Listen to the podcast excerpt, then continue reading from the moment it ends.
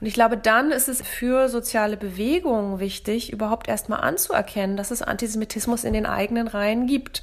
Aufgrund einer langen Tradition, aber auch, weil man Teil einer ja antisemitisch strukturierten Gesellschaft ist und bestimmte Bilder eben tradiert werden. Das ist ja bei Sexismus und bei Rassismus nicht anders. Auch hier sind progressive Bewegungen nicht einfach qua Selbstbekenntnis davor gefeit, dass auch sie solche Vorstellungen haben.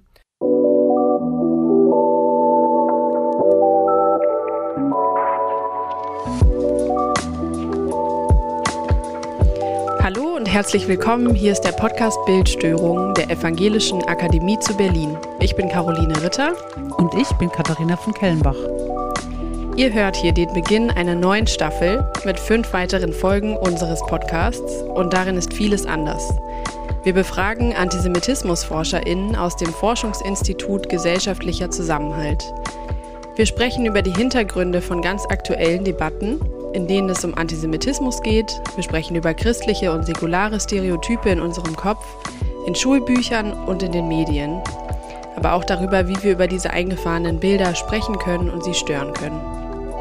Ab Januar 2024 veröffentlichen wir wieder jeden zweiten Mittwoch eine Folge.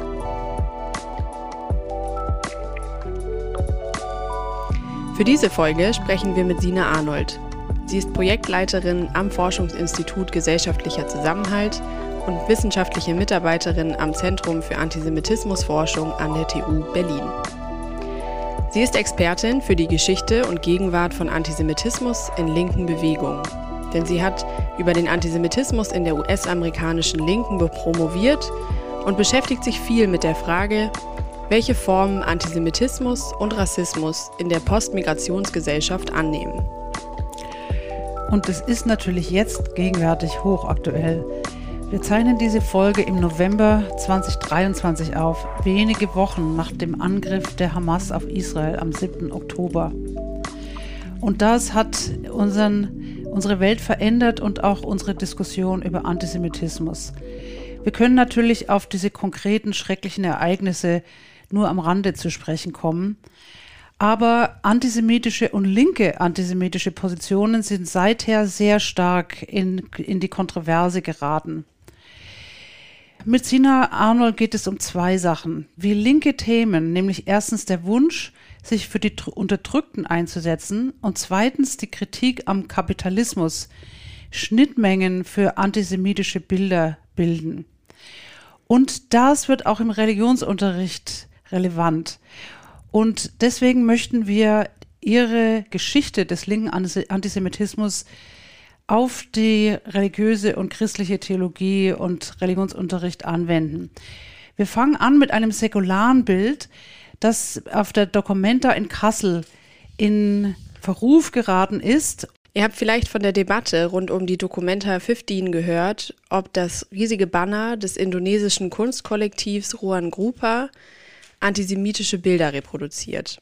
Das Banner mit dem Titel People's Justice löste im Jahr 2022 während der großen Kunstschau in Kassel, die ja alle fünf Jahre stattfindet, einen veritablen Antisemitismus-Skandal aus und macht auch weiterhin Schlagzeilen. Das Bild zeichnet sich durch eine Dichotomisierung aus, durch eine Zweiteilung der Welt in Gut und Böse.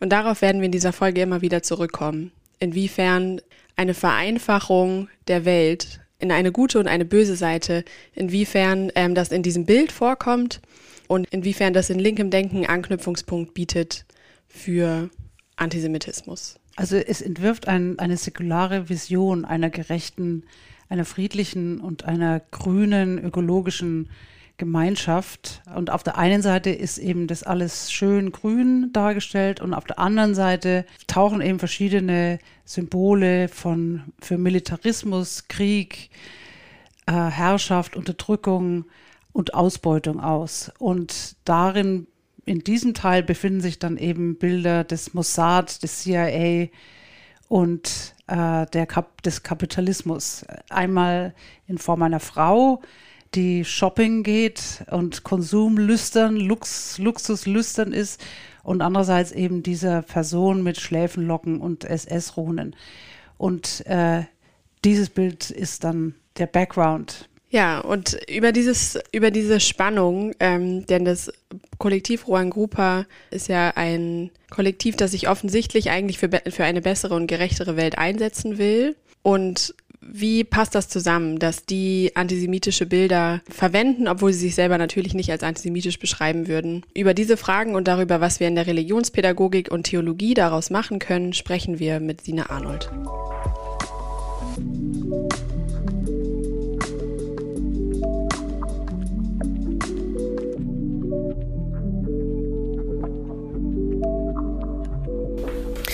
Wenn man über Antisemitismus in der Linken spricht, dann begegnet einem häufig Abwehr oder Unverständnis. Dahinter steckt so eine Vorstellung, dass sich linkes Denken doch per se durch eine Kritik an Herrschaft, an Diskriminierung, an Rassismus auszeichnet. Wie passt da der Antisemitismus? Wenn man aber in die Geschichte schaut, dann gibt es in der Tat zahlreiche Beispiele für antijüdische Ressentiments unter linken Vordenkern. Also bei Frühsozialisten oder Anarchisten wie Proudhon oder Bakunin, bei Aufklärern wie Kant oder Voltaire. Vielleicht deuten sich da auch die christlichen Wurzeln der Aufklärung ähm, auf diese Art an. Und auch in der Sowjetunion, in den realsozialistischen Ländern, darunter auch der DDR, da gab es sowohl antisemitische Einstellungen in der Bevölkerung, aber auch staatliche Politiken, in denen Antisemitismus zum Ausdruck kam. Man kann da etwa an die stalinistischen Kampagnen in der Sowjetunion denken ähm, oder an den Schauprozess gegen Rudolf Slansky und andere führende jüdische Mitglieder der Kommunistischen Partei der Tschechoslowakei 1952, um jetzt nur ein Beispiel zu nennen. Und auch im Westen, in der sogenannten neuen Linken der 60er Jahre, finden sich zahlreiche Beispiele für Antisemitismus. Der Mitbegründer der Kommune 1, Dieter Kunzelmann etwa, der warf 1969 den deutschen Linken einen Judenknacks vor. Im selben Jahr versuchte die Gruppe Tupamarus West-Berlin am Jahrestag der Reichspogromnacht eine Bombe im jüdischen Gemeindehaus Berlin zu zünden. Ulrike Meinhof hat damals ähm, den palästinensischen Anschlag auf die israelische Mannschaft bei den Olympischen Spielen 1972 in München als antiimperialistisch, antifaschistisch und internationalistisch charakterisiert. Das sind nur einige der Beispiele, die für aber für was tiefergehendes ähm, stehen, nämlich für bestimmte Anknüpfungspunkte, die sich ähm, im linken Put Denken potenziell zeigen für Antisemitismus. Und ich glaube, es sind zwei zentrale Ideologeme. Das eine ist eine ja, falsche, personalisierende, manche würden sagen verkürzte Kapitalismuskritik, bei dem der Kapitalismus eben nicht als ein systemisches, apersonales Herrschaftsverhältnis ähm, verstanden wird, sondern man ihn sich stattdessen vorstellt als so eine Art bewusstes Machtwerk einer ausgewählten Clique, eines ausgewählten Kreises. Ähm, und dann hat man halt eben Bilder von Eliten, die die Geschicke der Ökonomie planen und lenken. Und dann ist in dem nächsten Schritt eben die Frage naheliegend, ja, wer ist denn das? Wer ist denn dieser Kreis an Leuten? Und das gepaart mit der langen Geschichte des Antisemitismus und den Stereotypen von Juden als gierig, als verschwörerisch, als hinter den Kulissen agierend, da kommen dann eben sehr schnell die Verweise auf die Rothschilds, die Rockefellers, die amerikanische Ostküste und andere Bilder.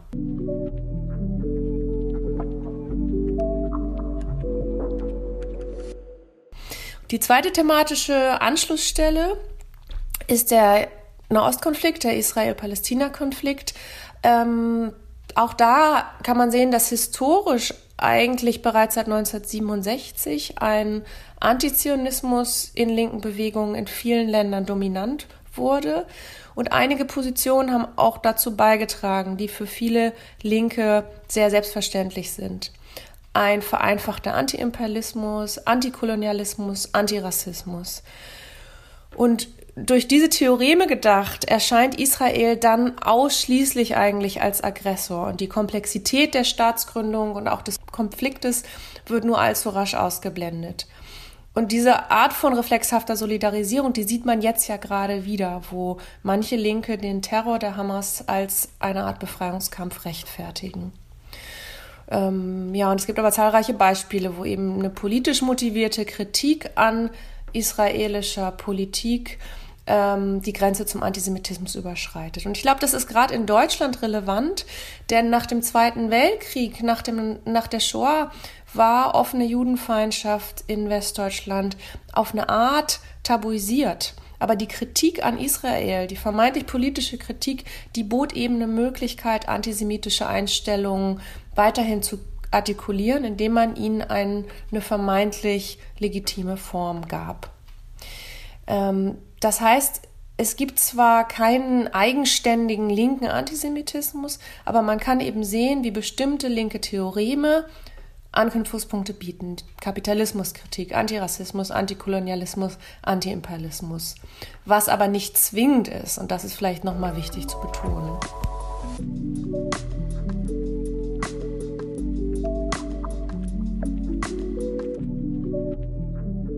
Ja, Sina Arnold hat er jetzt über diese zwei Anknüpfungspunkte in linkem Denken gesprochen, ähm, wo einmal die Kapitalismuskritik oder eine Form von Kapitalismuskritik, ähm, die sich so eine Clique vorstellt, ähm, die quasi ähm, die Herrschaftsverhältnisse bestimmt und die irgendwie auch den Kapitalismus bestimmt, wie das einmal eine Vorstellung ist, ähm, wo linkes Denken Anknüpfungspunkte hat ähm, für antisemitische Bilder. Und dann spricht sie über den Israel-Palästina-Konflikt als ein Topos, wo auch in der Geschichte von linken Bewegungen ähm, es immer wieder ähm, diesen Kampf irgendwie auch gibt von Anti-Imperialismus versus Antisemitismuskritik oder wie, wie auch immer man das nennen möchte. Aber wo wo würdest du sagen, kommen diese Konflikte oder diese Anknüpfungspunkte eben auch in unterschiedlichen Theologien vor, in der Geschichte christlicher Befreiungsbewegung oder wie würdest du ähm, diese Anknüpfungspunkte in der christlichen theologischen Welt verorten und finden? Also ich denke, es ist auf jeden Fall die Befreiungstheologie, feministische Theologie, schwarze Theologie, die alle diesen Impetus haben, dass es Herrschaft und Unterdrückung gibt und Jesus äh, steht auf der Seite der Schwachen, der Armen, der Unterdrückten. Und in dieser Gemengelage, in dieser Konfliktlage werden die Juden immer als Gegner positioniert und als Mächtige.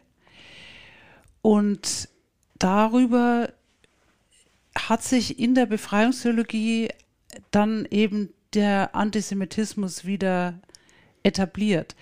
Man könnte das auch anders lesen. Man könnte auch sagen, äh, der Kolonialismus zur Zeit der Bibel war ein römischer äh, Kolonialismus, also es war das römische Reich. Äh, die Juden waren selber kolonisiert, Jesus war Jude und wenn es Kampf gab, und es gab ja einen Krieg, einen römisch-jüdischen Krieg, äh, dann waren es die kleinen, das kleine jüdische Völkchen, äh, das sich gegen ein riesiges Reich aufgelehnt hat. Aber so wird es eben nicht gelesen, weil diese alten antijüdischen Muster äh, der Streikgespräche mit den Pharisäern, äh, der Konflikte mit den Hohepriestern, Pontius Pilatus, der sich die Hände wäscht, also wir haben ja da auch schon drüber gesprochen, sind einfach sehr, sehr tief eingegraben. Ich denke, das ist ein Einfallstor. Das andere ist, dass kein Religionsunterricht ohne Israel, Jerusalem, Zion, das gelobte Land stattfinden kann. Und an dieser Stelle werden eben auch immer wieder Passagen aufgenommen, die danach fragen, warum in einem Schulbuch heißt es, warum gibt es in Israel immer wieder Krieg? Oder lösen Sie äh, den Nahostkonflikt als eine Aufgabe an Schüler? Und da wird eben oft generell und global argumentiert und nicht konkret geschichtlich, politisch analysiert. Ja. Also ich denke auch, die, ähm, die Thematisierung von Israel im Religionsunterricht, die findet, die, die muss auf eine Art stattfinden, weil ähm, man die ganze Zeit mit dieser Größe Israel umgeht, aber in unterschiedlichen Bedeutungen. Ähm, aber man schlägt eben die Bibel auf und es gibt eine Israelkarte, meistens im Einschlag der, der Bibel. Und das muss man ja wirklich auch lernen, ähm, auch innerhalb der Theologie, wie, ähm, wie, welche unterschiedlichen Bedeutungen hat Israel ähm, und gleichzeitig kann es nicht dazu führen, ähm, dass christliche Religionsschüler und Schülerinnen dazu aufgefordert werden, ähm, auch total Frieden zu schaffen. Ja, genau, und so merkwürdig äh, weltmännisch drüber, zu, drüber nachzudenken, welcher Kompromiss in Nahost gefunden werden könnte, ähm, weil das immer unterkomplex bleiben muss. Ähm, da ist auf jeden Fall eine große Spannung.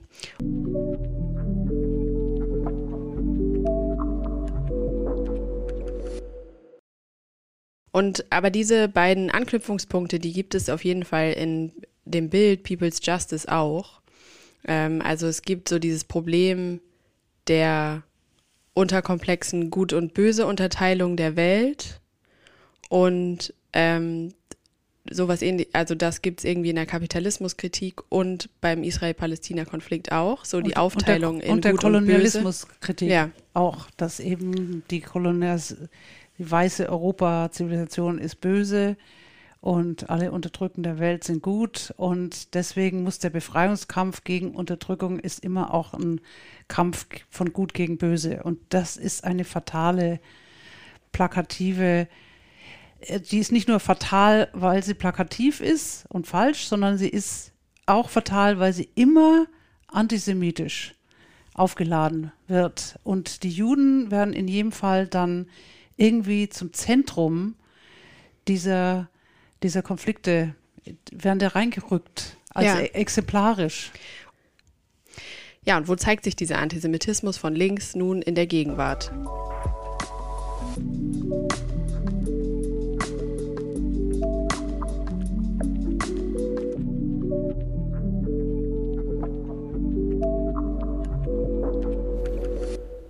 Ja, ganz aktuell zeigt sich Antisemitismus in der Linken, ich hatte es gerade schon erwähnt, an vereinzelt vorkommenden Solidaritätsbekundungen mit einem vermeintlich palästinensischen Befreiungskampf direkt nach den Angriffen der Hamas im Oktober, direkt nach ihren Massakern, Vergewaltigungen und Morden an israelischen Zivilistinnen, an Feiernden, an Familien, an Kleinkindern. Und gerade jenseits von Deutschland, wo die Linke in den letzten 20 Jahren nach vielen hitzigen Diskussionen und Debatten einiges an Komplexität dazugewonnen hat, würde ich sagen, gerade jenseits von Deutschland findet man leider sehr viele drastische Beispiele.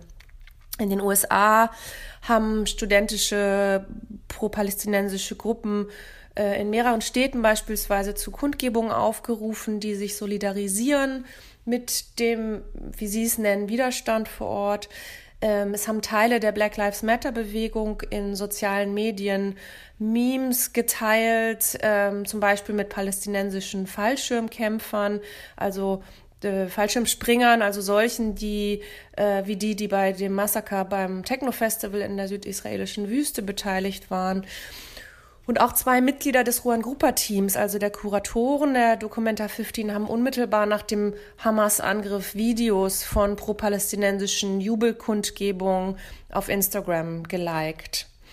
Ähm, und ich glaube, wenn wir noch mal einen Schritt zurücktreten und auf People's Justice zurückkommen, also das Bild, das heute im Mittelpunkt steht, dann ist dieses Bild in seiner Symbolsprache sehr symptomatisch für das, was wir meinen, wenn wir von Antisemitismus in der Linken sprechen. Also da hat man einerseits den mit ähm, die mit Schweinemaske dargestellte Mossad-Figur, aber interessanter finde ich vor allem den mit Schläfenlocken, SS-Ruhen, Zigarre und Reißzähnen dargestellten Juden, der ähm, ja äh, gut gegen böse, ähm, also der sich einreiht in eine Darstellung von Gut gegen Böse, Unterdrücker gegen die Unterdrückten. Das ist ja das Thema dieses gesamten Bildes, ne? also eine sehr dichotome Sichtweise auf die globale Welt. Und ähm, diese Judenfigur ist eben Teil einer Gruppe, die für Geld und Profitgier, Profitgier steht, die die harmonische Gemeinschaft des Volkes bedroht, ähm, also einer Bevölkerung, die ohne eben diese Gruppe ein friedliches, ähm, mit der Natur verbundenes, ähm, authentisches Leben leben könnte. Also man, man findet hier auch wieder alte Stereotype, die wir kennen vom christlichen Antijudaismus, vom modernen Antisemitismus. Nur sie reihen sich eben ein in so ein Gesamttableau ähm, eines sehr vereinfachenden und vereinfachten linken antiimperialistischen Weltbildes.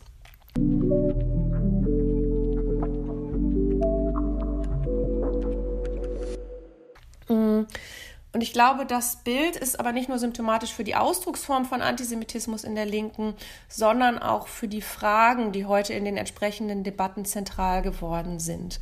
Im Nachgang zur Dokumenta ging es ja um solche Themen wie ist der Antisemitismus von postkolonialer Theorie oder ist der Antisemitismus der postkolonialen Theorie und der Bewegung eigentlich inhärent?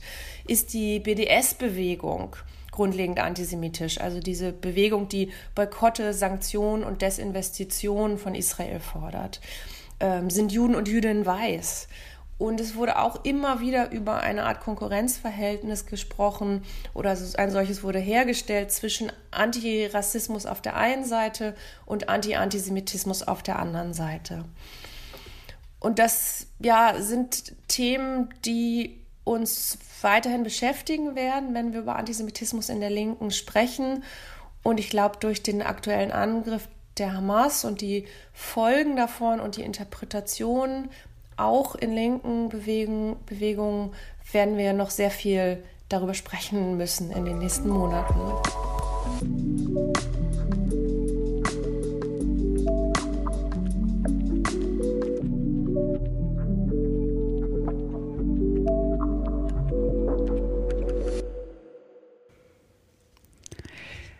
Also Ihr Aufruf, dass wir mehr sprechen müssen, ist natürlich einerseits äh, hoffnungsvoll und andererseits wirklich nochmal problematisch geworden in dieser Zeit, wo Antisemitismus aus der Welt der Gedanken, der Ideen, der Bilder in die Welt der Politik und des Krieges mutiert und wir schauen dem zu und wir sind auch selber davon betroffen. Du meinst jetzt gerade aktuell? Jetzt, ja. Genau. Dass wir, dass wenn Krieg ist, muss man irgendwie eine Seite wählen oder wird auf eine Seite gedrängt. Aber ich glaube, dass eben es weiterhin wichtig bleibt, dass wir diese moralischen Kategorien aus, dem, aus der politischen Auseinandersetzung raushalten. Das heißt, im Sexismus geht es nicht darum, dass Männer schlecht und Frauen gut sind oder mächtig und ohnmächtig. Rassismus bedeutet nicht, dass People of Color bessere Menschen sind. Antisemitismus heißt nicht, dass Juden oder Israel nicht kritisiert werden können. Darum geht es nicht. Es geht darum, ähm, oder dass Juden und Israel immer zusammengehören und oder gleichgesetzt das, es geht nicht um Gut und Böse, aber ganz viel unserer Debatten und auch unsere Positionierungen sind ja immer auch davon gelenkt, dass wir auf der guten, auf der richtigen Seite stehen sollen. Also wir sollen an der, an der Seite der Unterdrückten stehen. Und da ist die Frage, wer sind die Unterdrückten? Und da muss man wählen. Entweder sind die Palästinenser oder sind äh, die Israelis oder es sind Männer oder es sind Frauen und es ist immer ein Entweder-Oder. Und das ist aber einfach falsch, weil Sexismus, Antisemitismus, Rassismus, Kolonialismus, Kolonialismus ist viel, viel komplexer und betrifft uns alle. Und es ist keine Frage von Gut und Böse. Das heißt, diese moralischen Kategorien, die auch ga wirklich ganz tief ist es in die christliche, ins christliche Weltbild eingetragen. Ähm, also äh, der Teufel spielt eine Rolle. Und mhm. wenn immer wir vom Teufel reden, äh, sind wir dem Antisemitismus sozusagen ein, ein Haarbreit davon entfernt oder sind eigentlich schon immer da. Das heißt, diese gut-böse Aufstellung, glaube ich, ist wirklich ganz äh, eine wichtige theologische Kategorie.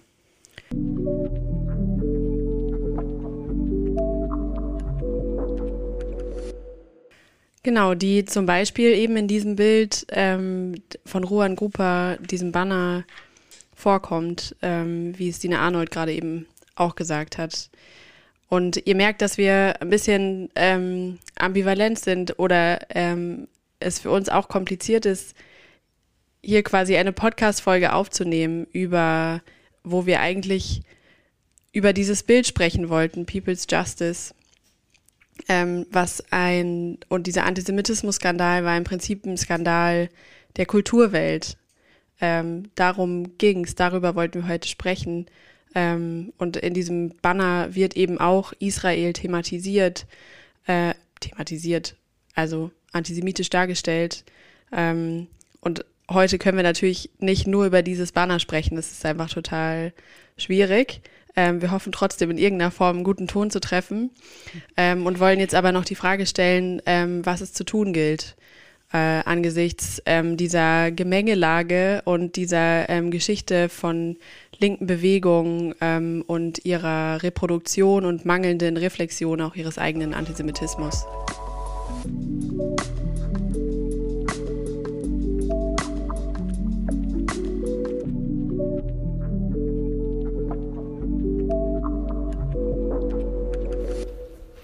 Ja, was gilt es zu tun? Mm, ich glaube, in der aktuellen Situation geht es leider viel darum, linken Antisemitismus zu erkennen, zu benennen und sich ihm auch entgegenzustellen und sich mit Juden und Jüdinnen zu solidarisieren, die davon getroffen werden, ob das jetzt im realen Leben ist oder in sozialen Medien. Das ist die Situation jetzt im Oktober 2023 wenige Tage nach dem Angriff der Hamas auf, die, auf Teile der israelischen Bevölkerung und ähm, linke Reaktionen darauf, problematische linke Reaktionen darauf. Und ich glaube, dann ist es in ruhigeren Momenten für soziale Bewegungen wichtig, überhaupt erstmal anzuerkennen, dass es Antisemitismus in den eigenen Reihen gibt. Aufgrund einer langen Tradition, die ich skizziert hatte, aber auch, weil man Teil einer ja antisemitisch strukturierten Gesellschaft ist und bestimmte Bilder eben tradiert werden. Das ist ja bei Sexismus und bei Rassismus nicht anders. Auch hier sind progressive Bewegungen nicht einfach qua Selbstbekenntnis davor gefeit, dass auch sie solche Vorstellungen haben. Und ich glaube, ähm, es muss sich auch mehr mit theoretischen Grundlagen befasst werden.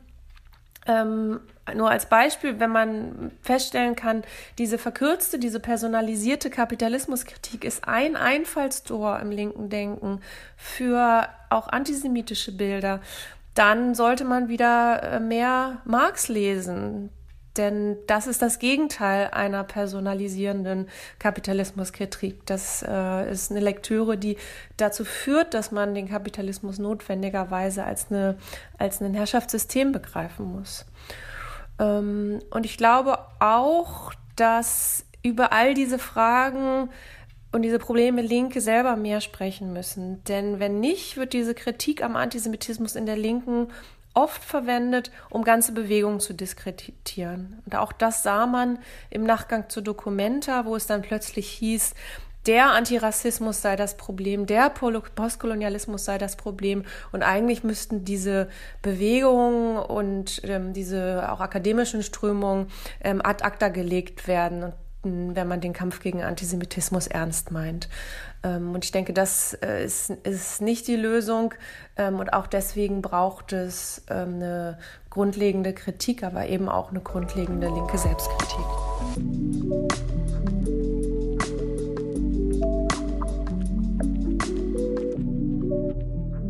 Ja, was glaubst du, wie man im Theologischen, in der Kirche, im Religionsunterricht, ähm, was wäre da die Entsprechung? Ähm, natürlich kann man da oder sollte man vielleicht auch mehr Marx lesen, ähm, aber was, was braucht es mehr? Wie, äh, welche Auseinandersetzungen braucht es ähm, in progressiven, theologischen, christlichen Bewegungen ähm, mit Antisemitismus oder was, was wäre unser, unser möglicher Weg, Dinge nicht unterkomplex zu halten, mhm. nicht in diese gut gegen böse Schneise zu reinzugehen. Ich möchte mal was ausprobieren. Das kann sein, dass es nicht funktioniert. Aber ich glaube, ich würde die Kategorie richtig und falsch beibehalten wollen. Also die Suche nach der Wahrheit, die Suche nach der, die Analyse, die Geschichte, die Fakten, die Berichte. Und wir wissen, wir leben in einer Welt, die ja von Desinformation überschwemmt wird. Also die Suche nach dem Richtigen und auch der richtigen Position vielleicht, die sich von, vom Falschen auch ganz klar abgrenzt. Aber das zu trennen von Gut und Böse, also von moralischen Kategorien, die irgendwie auch so totalizing sind, die totalisieren und generalisieren auch in einer Art und Weise, die wirklich problematisch sind. Und ich glaube, dass nochmal, wenn wir in Gut und Böse unterteilen, dann aufgrund unserer christlichen westlichen Zivilisation fallen die Juden fast automatisch auf die Seite des Teufels. Und wir haben unendlich viele Darstellungen auch von, von diesem Kreuz, von der linken Hand und der rechten Hand. Und die rechte Hand ist die Kirche und die linke Hand ist die Synagoge und damit das Böse und das Schlechte. Und wir, deswegen, da denke ich, und übrigens bei Mann und Frau und hell und dunkel, das sind diese Gegenüberstellungen, die ganz tiefe rassistische, sexistische und auch antisemitische Prägungen haben. Und die sind relativ tief verwurzelt in unserem Denken und in unserer Rhetorik. Da müssen wir rauskommen. Das heißt aber nicht, dass wir keine Verantwortung haben, nach dem Richtigen, dem Fundierten, dem, also auch gerade in diesem Konflikt, diese, in diesem Konflikt gibt es richtig und falsch. Das ist vielleicht nicht unbedingt dann in israelisch-palästinensisch aufgeteilt, sondern es könnte in die Moderaten versus die Fanatiker unterteilt sein. Also das, das mag dann eine ganz andere Gemengelage geben, aber dem sollten wir uns auch im Religionsunterricht, oder das sollte man einüben, mhm. praktizieren, kultivieren, nach dem Richtigen zu suchen und eben nicht nach dem Guten. Und schon gar nicht, dass wir selber auf der Seite der Guten sein wollen oder automatisches sind, je nachdem. Das, glaube ich, ist ein, ein problematischer Weg. Ja. Ich finde, das ist schon ein gutes Schlusswort. Ähm, ich will an dieser Stelle noch kurz eine Werbung machen, weil es, ähm, weil es ja hier auch darum geht, darüber ähm, hat auch Sina Arnold gesprochen, dass es ähm, zum Teil so wirkt, als könnten Antisemitismus kritische Kämpfe, Bewegungen und rassismuskritische Kämpfe und Bewegungen und Denkweisen ähm, schlecht, ver schlecht vereint werden. Und ähm, ich glaube, wir sind davon überzeugt, dass es nicht so ist und dass es auch nicht so sein darf. Das betont ja ähm, Sine Arnold auch, dass es, ähm, dass es auch ein Problem ist, Antirassismus per se oder Postkolonialismus ähm, oder postkoloniale Theorie per se in irgendeinen Topf zu werfen. Das war auch ein Problem dieser ähm, Dokumenta-Debatten. Ähm, das ist natürlich viel zu kurz geschlossen.